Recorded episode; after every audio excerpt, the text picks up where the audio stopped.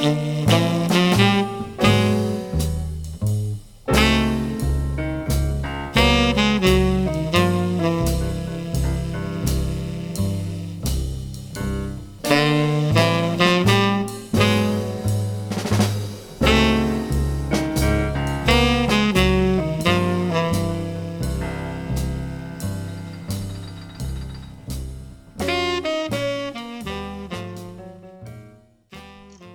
Bem-vindos a mais um episódio do podcast Diário Mínimo. Fabrício Cordeiro e eu hoje falaremos sobre o caso Richard Jewell, o filme mais recente do grande Clint Eastwood, que, no meu modo de ver, se insere em uma sequência muito interessante de longas sobre eventos e personagens reais, no caso são pessoas ordinárias em situações extraordinárias. Eu colocaria então nessa sequência o Sniper Americano de 2014 sobre o atirador Chris Kyle Sully, de 2016, sobre o piloto que aterrissou aquele avião lá no Will Hudson, salvando lá toda a tripulação e os passageiros. 15 e 17, Trem para Paris, de 2018, sobre três norte-americanos que ajudaram a deter uma, um terrorista, né, um atirador, no trem que vai de Amsterdã para Paris. E A Mula, também de 2018, sobre o veterano da Guerra da Coreia, que se torna um transportador de drogas para os cartéis mexicanos. E, como eu ia dizendo, todos esses filmes tratam em maior ou menor medida, da afirmação do indivíduo, tratam de assumir as próprias responsabilidades em um mundo conflagrado e tratam de, de manter-se íntegro, mesmo quando toda uma determinada estrutura, seja do Estado, seja de alguma outra organização poderosa, criminosa ou não, tenta, digamos assim, sufocar esse indivíduo.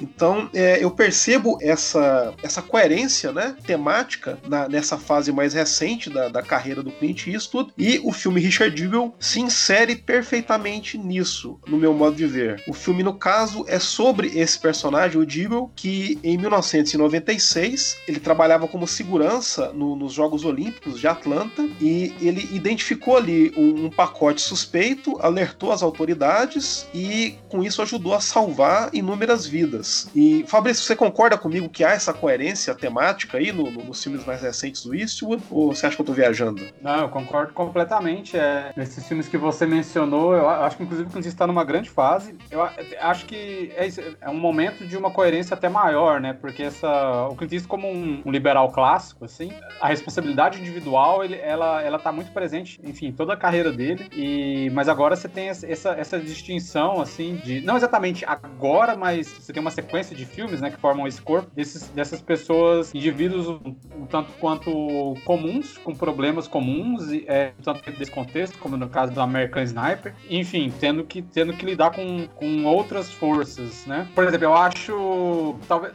eu, eu gosto do filme, o filme ali do, dos, dos militares no trem, que eu é, me fala o nome de novo, porque eu acho um, um título horrível para filme, mas enfim. É 15, 17, Trem para Paris. É, é, é título com número é difícil, mas mas ainda assim eu acho o filme interessante, gostoso de assistir, embora eu acho que é o, o menos bom desses aí mas você tem ali esse, esse, os flashbacks, né? Os soldados, por exemplo, sendo completamente turistas na Europa, e eu acho isso o máximo. É isso, né?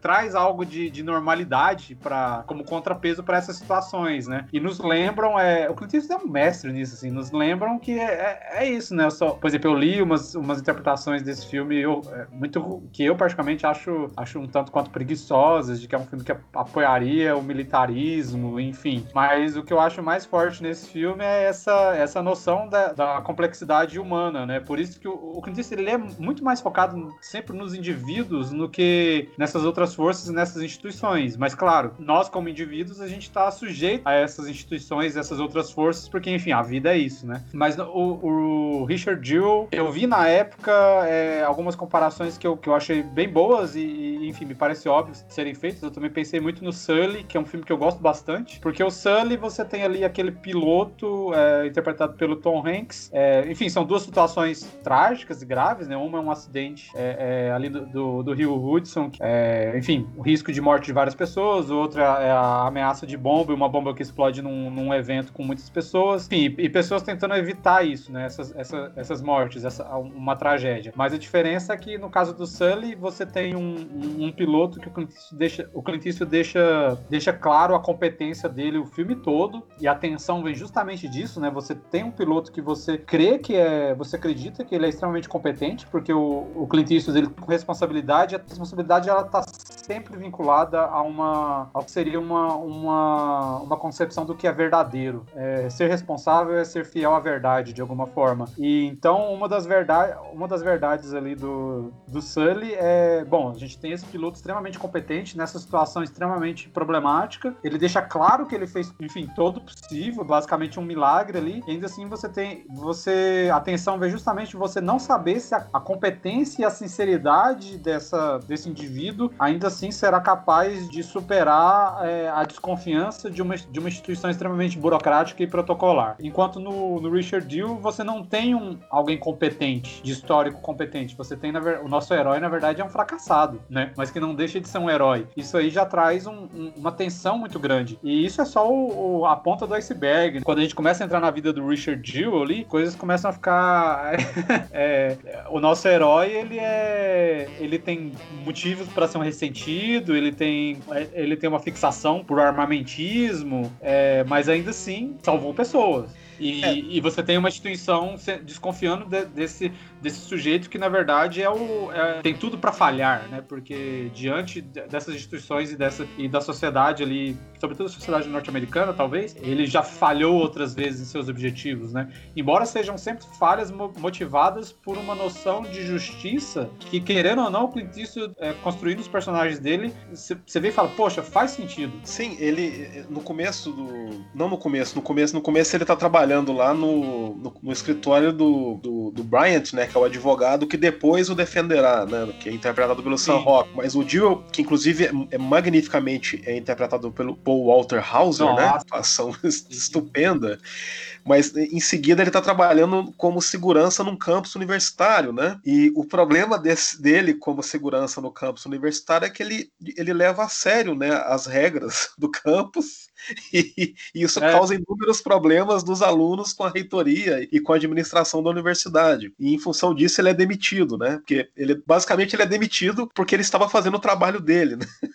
assim. Isso, isso. E, e, e o Dio, é, ele tem essa, essa questão que ele quer ser um agente da lei, né? Ele, ele de, de qualquer forma, né? Ele quer ser um agente da lei, ele quer colaborar, né? Com a o, o, segurança às pessoas e, e, tudo mais. E é nesse contexto, né? De, depois de ter sido demitido até do cargo de segurança de um campus em que ele consegue trabalho como segurança, é, nem é do, do, dos Jogos Olímpicos em si, mas é segurança do Centennial Olympic Park, né, que é um parque que foi construído em Atlanta, é por ocasião das Olimpíadas, e que durante os Jogos Olímpicos havia shows é, de música é, todos os dias nesse parque. E, inclusive, quando lá o, o atentado ocorre, estava vendo um show, esqueci de quem agora, quem que é, mas um desses...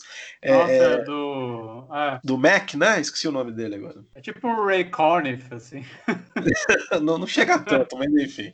Mas, enfim, mas tá, tá vendo lá um, é, ele então é segurança ele de, de, do, do, Centennial Park e ele é um tanto quanto ridicularizado pelos policiais que estão de fato fazendo a segurança do local porque ele, ele é muito ele quer ser prestativo o tempo todo né então ele, ele leva refrigerante para os policiais né? é, e ele fica de olho no, no, nas pessoas e é assim inclusive que ele identifica né o, a mochila com a bomba e, e ele é. avisa e tal e como os caras não o levam a sério ele é tratado meio como um idiota né que um idiota é. quer ser útil e tal por isso quase que a, a, a, bomba explode e mata muito mais pessoas do que de fato matou, né? É, é, só porque os caras vão lá ver o que ele tá tentando alertar e identificam de fato que há um explosivo dentro da mochila, e aí eles começam a afastar as pessoas do local onde tá a bomba, desocupam também uma torre de transmissão, né? Porque esse show estava sendo te televisionado, então a, o número de vítimas, né, foi bem menor, né, do que seria de fato. Que, no caso foram dois mortos e 111 feridos, mas com certeza haveria algumas, algumas dezenas de mortos aí se, se o Deagle não tivesse agido. Então, ele salvou muitas vidas na brincadeira. E o problema começa, o, os agentes, o FBI vai investigar lá o atentado e nisso eles vão entrevistar o, o, o reitor né, da universidade na qual ele trabalhava. E o reitor fala que ele era um cara muito esquisito, né? Que Esquisito porque ele estava tentando fazer o trabalho dele, né? Mas ele é um cara, ele é um cara meio estranho, esse, esse maluco. Acho que vocês deviam dar uma olhada. E isso a, a, levanta ali, a, a é, chama a atenção dos agentes da FBI, sendo que o principal deles é o John Hamm, né? Que é o Don Draper, lá do Mad Men. E eles fazem aquele perfil que eles sempre fazem, investigam a vida do cara e fazem, traçam um perfil de quem seria, né? O terrorista. E de alguma forma, né? Porque o Dio de fato é, uma, é um personagem peculiar, ele se encaixa ali, né? No, no perfil do, do, do terrorista, né? Que depois viria a descobrir que é o Eric Rudolph, né? O maluco do nível do Timothy McVeigh lá, que explodiu o prédio em Oklahoma, né? Mais ou menos naquela época também, acho que no ano anterior, se não me engano. Mas então, o problema é que o FBI passa a se fixar única e exclusivamente nele, e se torna uma situação naquela em que não se trata mais de descobrir se de fato foi ele que armou lá o explosivo, mas sim de encontrar indícios que comprovem a teoria, né?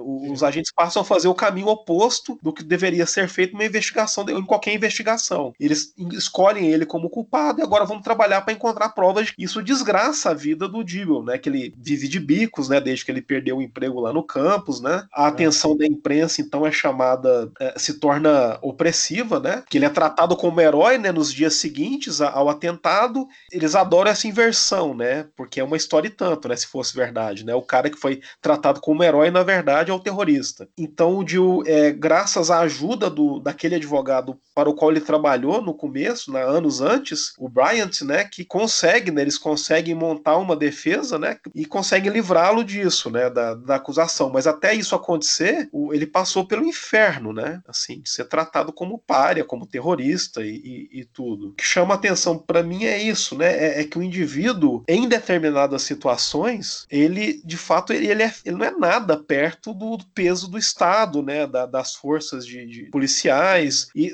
e também também diante do poder da mídia, né? Que a partir do momento que a mídia é, cai na história de que ele é o culpado, ele, ele tá ferrado, basicamente, né? Ele é um milagre até que ele tenha conseguido se safar no final, né? Ser inocentado. É, focando um pouco em alguns, em alguns momentos do, do que você trouxe aí, é, o Clint Eastwood é brilhante na maneira como ele, como ele, o Clint Eastwood ele não é exatamente didático para chegar e apontar, acusar as instituições, né? Ele não é um Michael Moore, ele, ele é movido sobretudo, tudo isso, né, todas essa, essa, essas falhas institucionais e humanas, né, porque as instituições são, são movidas por, por pessoas, são indivíduos também, tudo isso é, é movido principalmente pela, pelo individual. Então, to, todo o cinema dele é calcado por essas relações entre as pessoas. E aí entra, e aí, como essa desconfiança ela vai sendo, ela vai sendo milimetricamente calcada através de, dessas, desses relacionamentos, né? Eu adoro a cena lá do, dele trabalhando no campus e o, e o, o reitor, né? É, questionando ele, porque é, é, é, isso, né? Ele, pô, você tem regras, você pode é, ruir isso de alguma forma, é, é, sei lá, transformando as relações de uma maneira um tanto quanto cínica, ou você pode levar ao pé da letra, como ele leva, e é isso. O Richard Jewell é um, é um sujeito peculiar, ao mesmo tempo que ele é, ele tem essas boas intenções de levar de levar ali refrigerante pra galera, né? É, mas é isso, é, é, como se fosse visto como uma forçação de amizade, ou um pateta, um sujeito ingênuo, mas ele é ingênuo pela perspectiva do que a nossa sociedade é. Mas se você considerar simplesmente o gesto de, de enfim, levar as bebidas ali pros seus colegas, né? Mas, e aí entra também a, o grande brilho da interpretação, né? Porque é, é, é levar, é, essa é uma gentileza, mas é também uma admiração por aqueles sujeitos que estão num cargo cargo que ele aspira. Então ele trata com um extremo respeito, é, ele, ele aspira um, um, um, papel dele na sociedade, né, de, de, de polícia e, e, de polícia que leva as regras a sério e tudo mais, mas ele sempre foi colocado, ele sempre foi subjugado, né, ele sempre foi colocado abaixo disso e em parte por ele tem responsabilidade disso também, né, por ele por ele não entender como o sistema funciona socialmente. Então é sempre uma situação muito muito delicada. O, e o Clint nunca vai exatamente apontar o dedo para isso, mas ele vai. É como quase como se ele quisesse revelar o véu por trás disso por conta dessas situações extraordinárias, né? Sofridas por. passadas por, por pessoas. Eu ia falar normais aqui, mas enfim, o que. O que né?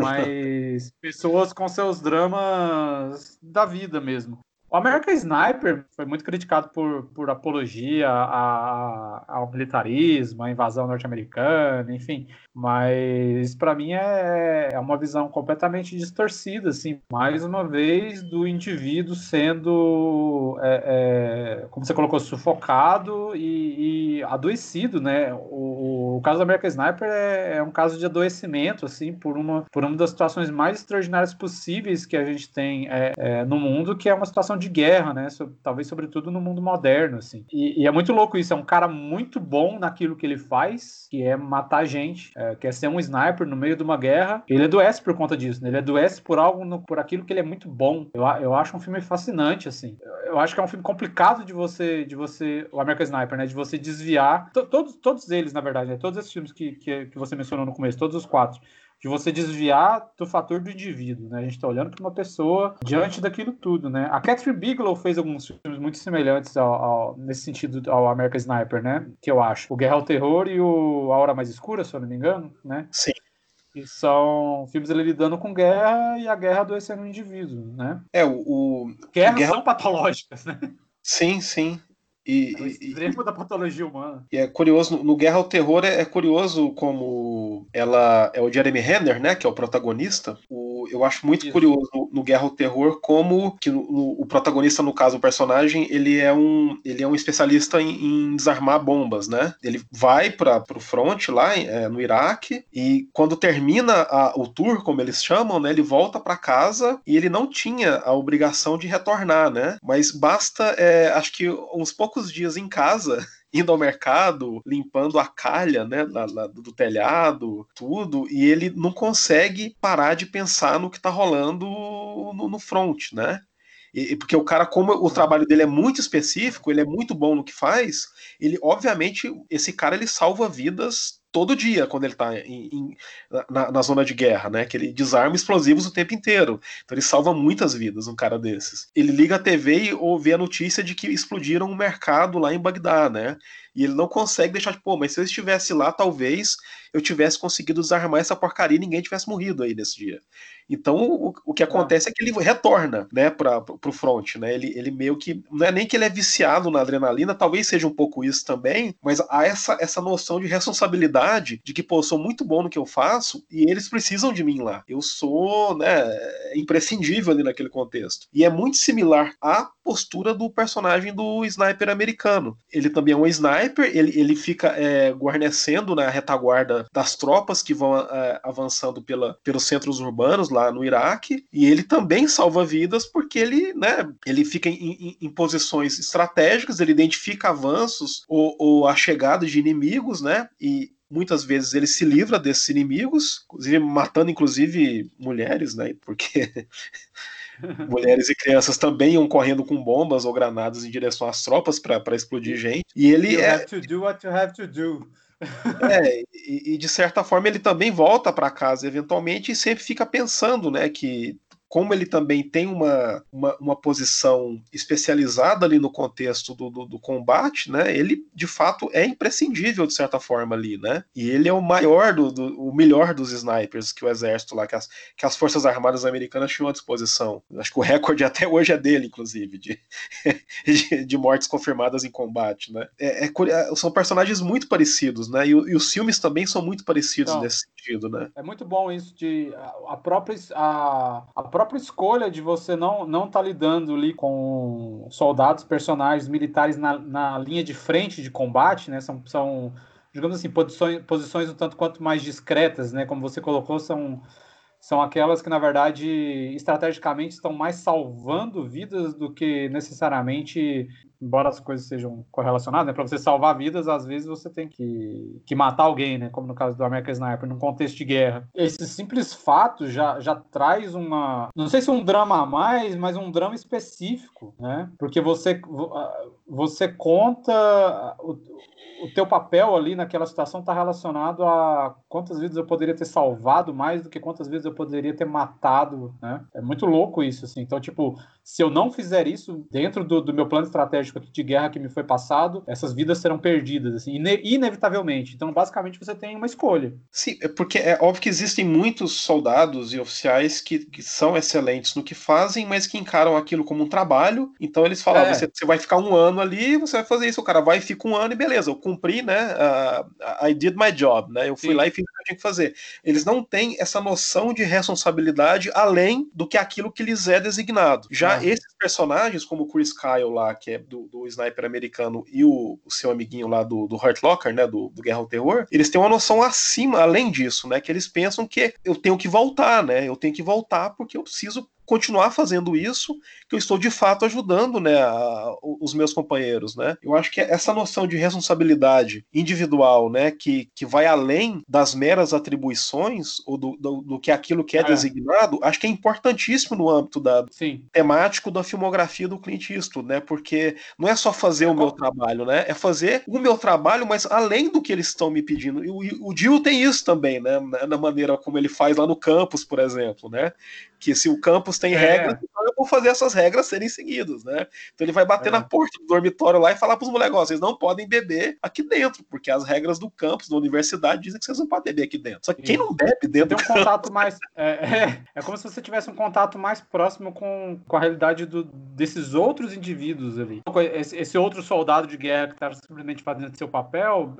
Mesmo que ele considere, tipo, ah, vou para a guerra pela nação e tal, é uma me parece uma noção um tanto quanto abstrata, né? Esse soldado que, que ocupa esse lugar na, na guerra, assim, que, que, enfim, não sei se seria a maioria dos soldados que vão assim, né? Tem, enfim, cada pessoa tem, tem, tem seus motivos, assim, para estar na guerra. É, é, como se, além disso, é, personagens como ali o, o do Jeremy Renner, Jeremy Renner no Guerra ao Terror e o do Chris Kyle no American Sniper, parece ter uma, uma, uma noção mais clara clara e mais próxima das consequências caso ele não, ele não, ele não cumpra o seu, o seu trabalho né, de, de soldado naquela guerra. É, essa noção de responsabilidade mesmo, né, de... É, mu é muito menos abstrato, assim, entra, entra uma responsabilidade muito precisa ali na, na, naquela, naquela situação. E é isso, o, o Clint Eastwood é, é, é brilhante para tratar isso, acho que a Catherine Bigelow nos, nos filmes também.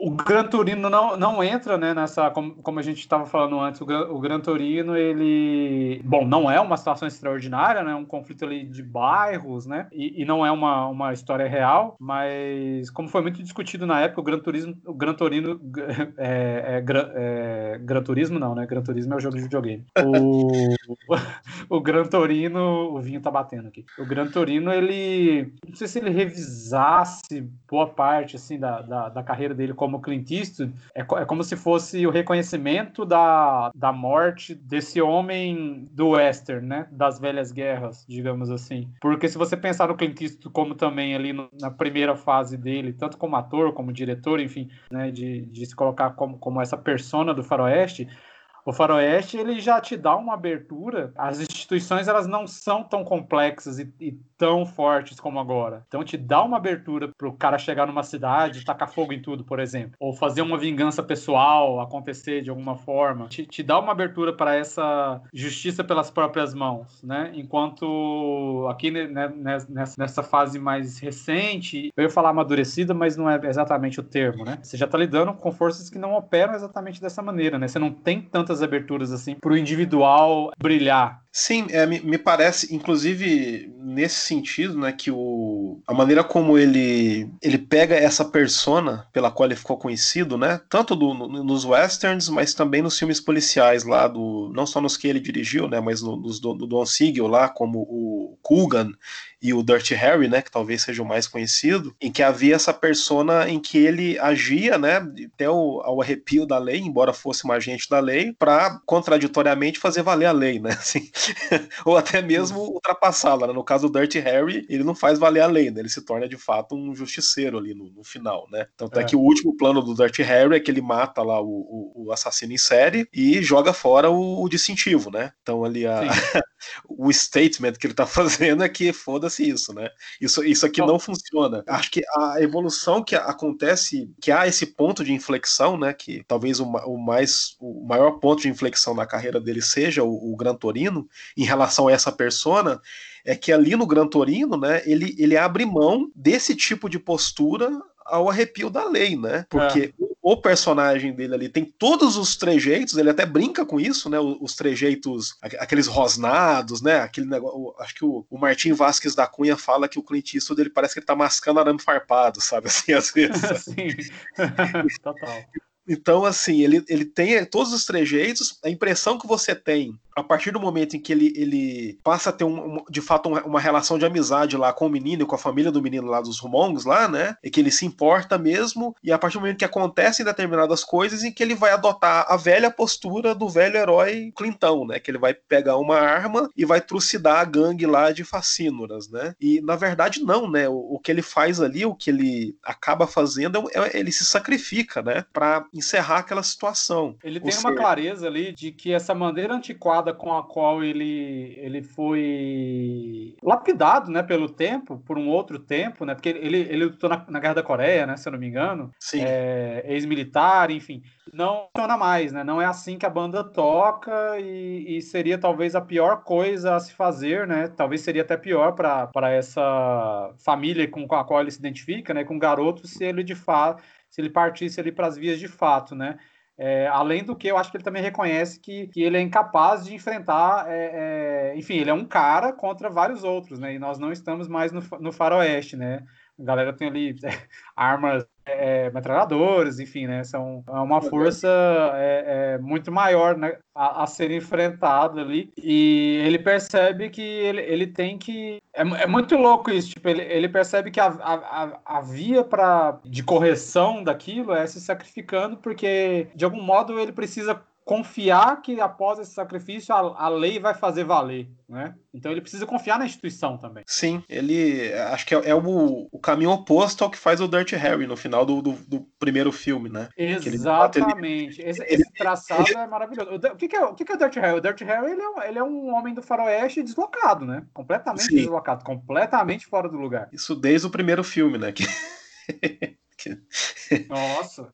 Que, ele, que, que, que o, as coisas que ele fala no começo lá pro promotor, né, e, e pro chefe é dele muito... lá da, da polícia, é. E depois, quando ele de fato ele pega o, o serial killer pela primeira vez, e, e, é muito louco isso, né? Porque ele chega a pegar o cara naquele estádio de futebol americano vazio, né? E o cara sequestrou, né, uma, uma moça e ele precisa saber onde tá a refém, né? A maneira que ele encontra de fazer isso é ele, ele acertou a perna do cara, né? Com aquela Magnum 44 dele, ou seja, ele destroçou a perna do cara e ele tortura o cara, ele pisa no ferimento, a bala do cara até o cara dizer onde tá a moça, né? Mas o. E aí como consequência disso, a, a, prisão e a detenção do cara é, é ilegal, né? Porque o, a, a, o modus operandi dele foi totalmente ilegal. Então o cara é solto, né? Ele é um fora da lei, né? Ele é um policial fora da lei. É, e aí a, reação dele não é rever os procedimentos dele, né? A, a, a, reação dele é radicalizar mais ainda, né? Então, já que o, o sistema judiciário não me, não me dá o apoio que eu que eu quero, que eu preciso, então eu vou me tornar de fato um justiceiro. E ele vai, vai atrás do cara por conta própria, né? E, ou seja, ele não tem nenhuma crença, nenhuma fé em qualquer instituição, né? apesar de ser um policial, ele tem nenhuma fé naquilo. É o é oposto do personagem dele no Gran Turino. Sim, é riquíssimo esse trajeto do Clint Eastwood, dessa, dessa persona dele, porque é uma figura muito icônica, né, do não só do cinema norte-americano, assim, mas do cinema como um todo, mas sobretudo do cinema norte-americano, né? Se a gente considerar, claro, que o, que o western é o, é o gênero norte-americano por excelência, é, e de fato eu, eu me, me, parece correta né, essa, essa interpretação. Basicamente, você tem na, na, na carreira do Clint Eastwood, né, é, boa parte dos filmes dele, ele filmou bastante, né? Ainda mais se a gente considerar o, o trajeto dele como ator também, vai se misturar com a carreira dele como diretor, porque ele continua atuando, também vários dos filmes que ele dirigiu. É um longo comentário, uma longa análise é, da não só da, da evolução ou do trajeto do cinema norte-americano, mas dessa, dessa figura do, do indivíduo dos tempos do faroeste até agora, né? É, é como se ele paulatinamente... que ele, que ele acabou se tornando. É, como, é, é, é paulatinamente uma é aceitação, uma, ao mesmo tempo que ele continua afirmando a, a preponderância do indivíduo, mas ele compreende Sim. que esse indivíduo não está isolado num, num, contexto como seria, no caso, um vilarejo lá no, no Velho Oeste, como você falou há é. pouco, É. Mas é que ele tem que, de fato, compor de alguma forma, ou se integrar de alguma forma a uma, um certo ordenamento social e a determinadas regras, né? Assim, é, inclusive de relação pessoal, né? O, o no Gran Torino é muito. Sim muito claro, porque a primeira coisa que ele fala pro, pros vizinhos lá, né, pros Humongs lá, é que se vocês pisarem no meu gramado, eu vou passar fogo em vocês, né? assim, e tal. Basicamente. É, e aí a partir daí ele vai criando um laço de amizade ali que ele entende, né? Que, e, e, que aquela família se torna muito mais a família dele do que os próprios filhos, né? Que são até retratados como os idiotas, né? Os boçais, né? Numa medida também, alguns desses temas do. Não vou dizer exatamente do faroeste, mas alguns dos grandes temas, talvez, do cinema norte-americano, ou da cultura norte-americana, por assim dizer, ainda continuam presentes, né? Mas como a gente falou, atualizados. Por exemplo, no, Amula você tem esse sujeito que tá, enfim, tá, não é exatamente num cavalo, mas ele tá cruzando fronteiras, né? Sim. ele tá ele tá é, levando esses produtos, né? Que poderia, sei lá, ele não tá exatamente levando ouro, mas é como se fosse hoje em dia. Mas é isso, é um, é um, é um outro momento, e ele tá. E ele é perseguido pelo, por um xerife no personagem de Bradley Cooper. Então essa cultura, é, ela nunca é traída, né? Ela só, ela só ganha novas, novas facetas. Tem muito de herança de tempos passados. O conflito final ali do Gran Turino é um duelo, né? Mas não é um duelo. Sim, é um sacrifício. E, né, mas ele é filmado como um duelo, né? A maneira como ele vai sacando a arma, que no fim das contas não vai ser uma arma, enfim, tem o tempo de um western, mas não é um western. E a gente falando agora como é, como é esses, esses personagens fora da lei, esses justiceiros que estão deslocados, né? Que, são policiais e não admitem que a instituição não, não faça o que deve ser feito. Pô, eu, eu vou. Eu, vou, vou mais uma vez, assim, lembrar do, do The Wire aqui, porque eu, esses personagens do Clint Eastwood tem muito do o McNulty ali do, do Dominic West, tem muito de Clint Eastwood, né, de certa forma. Sim. Só que de uma maneira um tanto quanto pastelônica, né?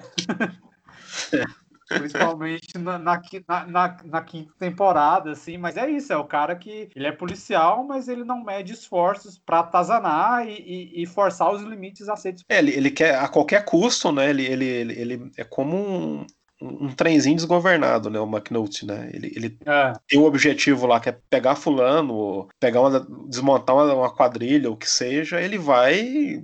Esse é o objetivo, então o, o, o custe o que custar, né? Ele, ele vai fazer, inclusive as próprias é, A né? burocracia né? não, é fe... não é feita para ele.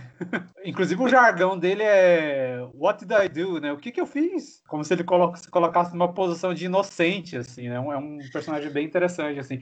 Tipo, cara, até quando você não faz nada, você faz merda, assim, mas é justa, é, o, o, curioso é justamente que algumas dessas atitudes, algumas delas questionáveis, que, fa, que fazem a roda andar, né? Ou pelo menos andar mais rápido. É, acho na, na, primeira temporada já tem aquela célebre sequência em que ele tá. Ele, ele é, é separado da mulher e ele tá no fim de semana com os filhos, né? Que os filhos estão visitando ele e eles Nossa. estão no mercado e ele vê lá o Stringer Bell, né? É. Que é o Idris Elba, que é o, o braço direito do traficante lá que a unidade dele tá perseguindo, e ele decide, ele, coloca os filhos na perseguição, né?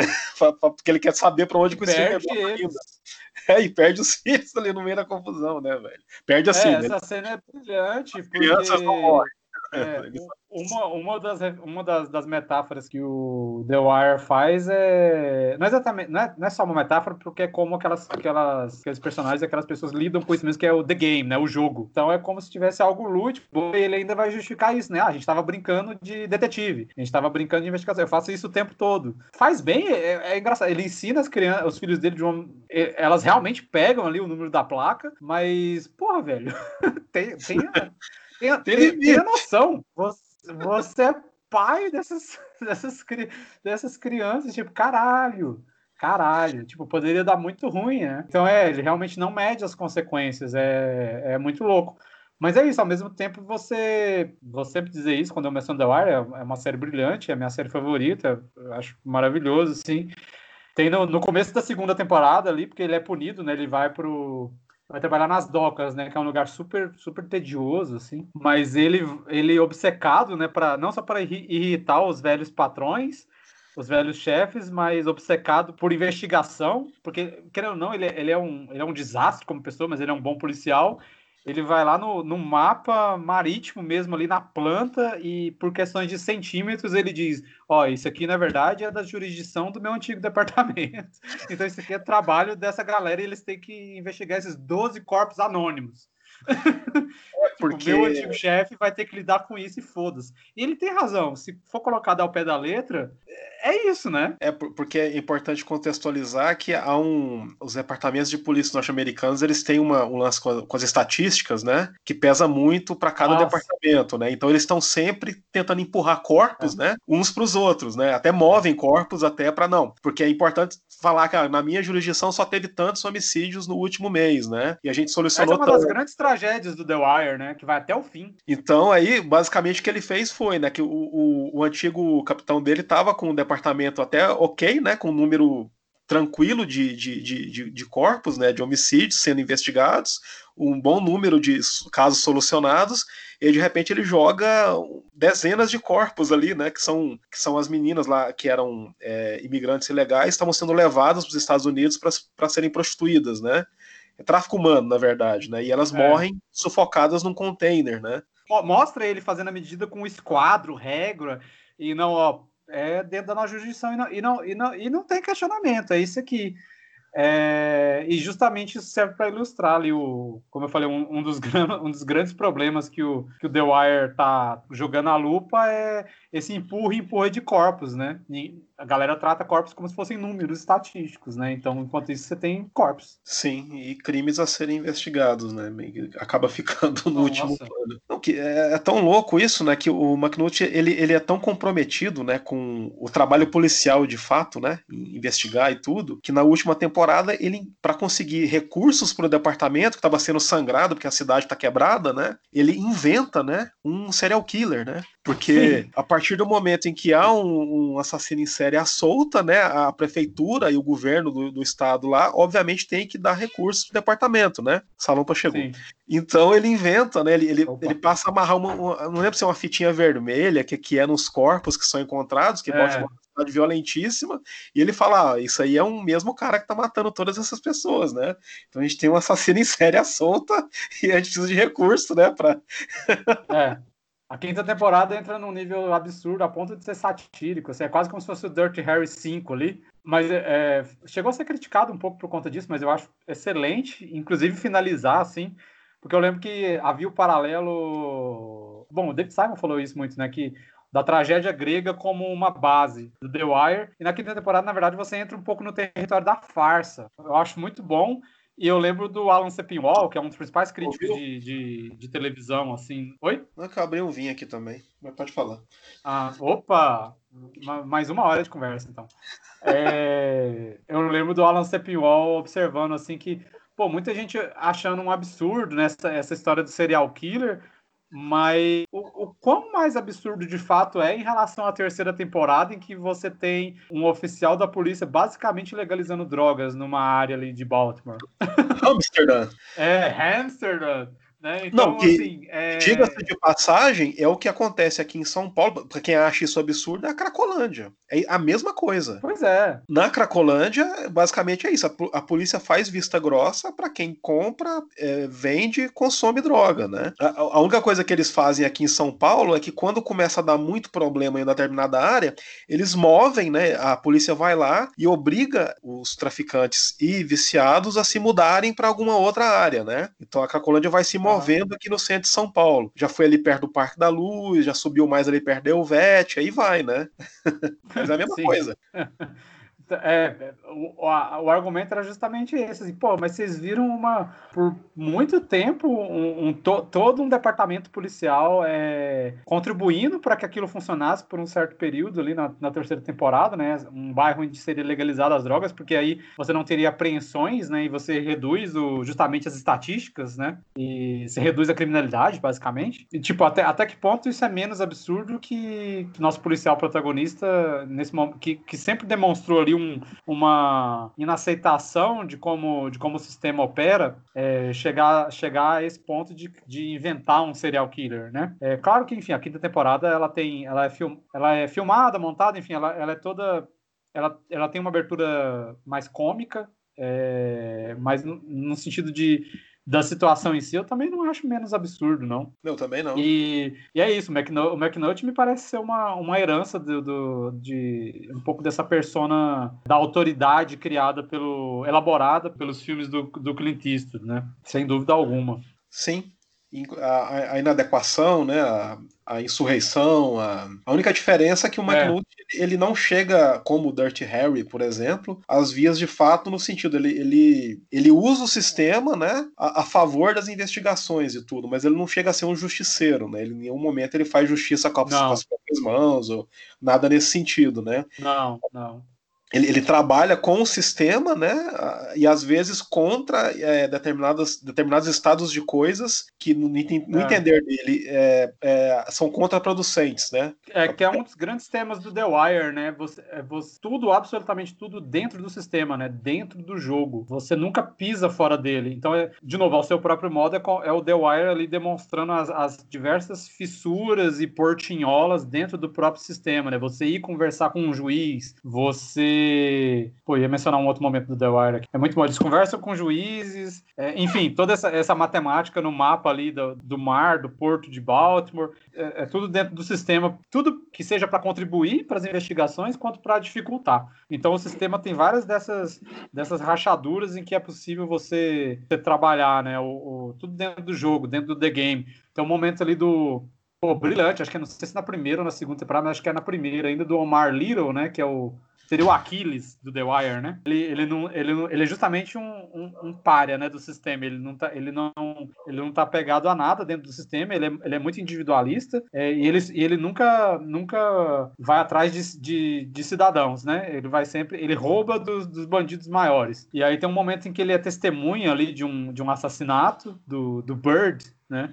E aí aquele, o, o, o Levi, o, o advogado do, do Baxter e do Stringer Bell ali, da, do, do, da, da, grande gangue das drogas ali, o Omar Little manda real para ele, né? Eu sou igual a você. Tipo, eu, eu, te, eu tenho, uma, eu, te, eu tenho uma, uma espingarda calibre 12, você tem uma... a suitcase, né? Uma, uma mala aí de... Uma de, maleta uma maleta de advogado, né? Mas a gente tá fazendo a mesma coisa aqui no jogo, né? E aí o Lev dá umas assustadas. Então, um dos grandes temas do The Wire é justamente isso, é tudo dentro do sistema, né? Enquanto é, o, o Dirt Harry, ele tá fora do sistema. É tão, é tão dentro do sistema The Wire que o, nessa quinta temporada o McNulty, na verdade, ele vai ter esses conflitos morais, né? Ele, ele começa a perceber a bosta que ele tá fazendo, a ter os copycats, né? As cópias do, do serial killer e que outras pessoas, outros inocentes vão morrendo porque alguém achou aquilo uma boa ideia, né? Repetir o serial killer ali e querer ser o serial killer que ele inventou.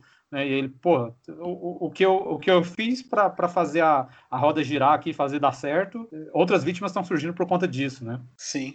Mas é isso, o foco do The Wire não, não é exatamente não é exatamente o indivíduo, embora tudo isso esteja lá, mas é o sistema. Em todas as suas facetas, né? Polícia. Todas as suas facetas imprensa, é, política. Nossa, pô, a temporada com a escola é incrível, né? Aquela quarta temporada em que você vai ter nos paralelos ali de reuniões, reuniões de departamento policial com as reuniões da, das escolas, assim, é, é, é igual, né? Impressionante, assim, é desolador. Mas voltando a essa questão do indivíduo no Clint Eastwood, assim, o, o gente, falando do Gran Torino, né? Pô, uma das cenas preferidas minhas do Gran Torino é quando ele tá ali se confessando pro padre, e aí o padre fica falando, você tem que se confessar, você tem, você tem muita coisa é, é, sobre os seus ombros, né? Tem uma história trágica e tal. Aí, enfim, o, o personagem do Curtis vai lá se confessar.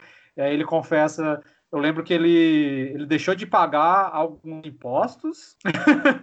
eu, eu não lembro se ele, se ele traiu a esposa ou se ele teve pensamentos de traição. Eu não lembro. Você lembra? Eu sei que são coisas muito pequenas em relação ao que o padre estava esperando, assim. E aí Sim. o padre vira e fala: É isso? Aí, ele, aí o personagem do Clint fala: Como assim é isso? Isso me atormentou a vida inteira. ou seja, são, são é, o, é o grande drama do indivíduo, né? Que, que quer ser correto, que quer seguir as regras direitinho, que é ordenado, metódico, enfim. Para uma pessoa como essa, é, você ter feito isso minimamente é um, é, é, é, um problema, porque ele entende que isso é uma responsabilidade dele, que isso pode ter consequências para outras pessoas. É, eu acho que ele se aproxima muito nesses filmes mais recentes, quase de uma, de uma acepção kantiana da ética, né? O imperativo categórico, assim, de que não são só as grandes coisas, né? Mas... Sim, nossa, eu vou ter que beber mais uma taça para acompanhar isso. Sim, não, com certeza. A questão do imperativo categórico é que você tem que agir, né? Conforme é, preceitos morais tais que valham como princípios universais, né? Então, seja a mínima coisa, assim, eu não, vou, não minto para minha esposa, né? Parece uma coisa pequena, de fato não é, não é a mesma coisa que se não, não matar ninguém, mas ao mesmo tempo o princípio é o mesmo, né? Se você age sobre determinados total, princípios, total você age conforme esses princípios. Se em algum momento lá, se você de fato está comprometido né, com essa sua ética individual e pessoal, pode ser aduzida universalmente, você vai sofrer como o personagem dele vai ficar é, atormentado a vida inteira por falhas que, do nosso ponto de vista, ah, mas é até do padre, né? Mas é só isso. Mas ao mesmo tempo não é, né? Porque não entender na cabeça de uma pessoa assim, é, pouco importa se seja uma coisa pequena e cotidiana ou uma coisa grande, como matar ou, ou, ou roubar, né? Mas o é. princípio é sempre o mesmo, né? Assim, eu não faço esse tipo de coisa, né? Eu não sou desonesto, eu não sou. não prejudico, eu faço o possível para não prejudicar o outro, né? Para não colocar o outro em maus lençóis ou para enganar o outro, né? Então esse princípio ele, ele atravessa desde as ações mínimas até as ações maiúsculas, né? Então, o, o que eu acho interessante é isso, né? Que, num certo sentido, como no caso do Richard Ewell, ou em certas, em certas circunstâncias, às vezes isso é quase impraticável, né? É por isso que ele é demitido lá da, do campus, lá, por exemplo. Mas, num outro sentido, se ele não fosse como é, ele provavelmente não teria salvado todas, todas aquelas vidas, né? Não, não teria suportado toda aquela pressão lá do FBI, do, do, do Estado americano, para culpá-lo por uma coisa que ele não fez. E, e não seria essa, para usar uma expressão, mas essa, de certa forma, uma certa fortaleza moral, né? Ele, ele, ele, é daquela forma, né? Então eu acho que isso atravessa tudo, né? Até em seus excessos, né? E, e que acabam é, prejudicando ele na, na, vida dele, né? E tal. Que ele não consegue se manter em emprego e tudo, né? Mas por outro lado, né, assim, o, o caráter dele, né, ele se mantém íntegro, né, em, em qualquer circunstância. Então, acho que é isso. E, e recupera alguém que, que era íntegro, no caso o advogado, né, mas que estavam, o filme não entra muito nisso, mas dá a entender que ele ele ele, tinha, ele trabalhava num grande escritório e anos depois, quando o Dio vai procurar a ajuda dele, ele está trabalhando num escritório lá de fundo de, de quintal e quase não tem cliente, né? Dá a entender que ele está naquela situação porque talvez ele não tenha agido como se espera que um advogado haja, né? Assim, não cortou caminho, não dá, você não sabe por que ele está ali, mas você entende que como ele é um cara que parece ser íntegro, né? Ele está ali pagando o preço de ter sido íntegro, né? De não ter não ter dobrado o sistema de alguma forma para algum cliente, né? Então ele tá ali no ostracismo por isso. E a, a integridade do Dio resgata a integridade dele, né? Ele se, se numa, atrai. Numa situação que só, não exatamente. parece que só se torna mais difícil, né? Tem uma. Eu lembro claramente da cena em que revela ali o, o, o fascínio por armas do, do Richard Jewell, né? A câmera entra no quarto, assim, o personagem de Sam Rock fica de cara, né? meu Deus. Além, além de tudo isso, é...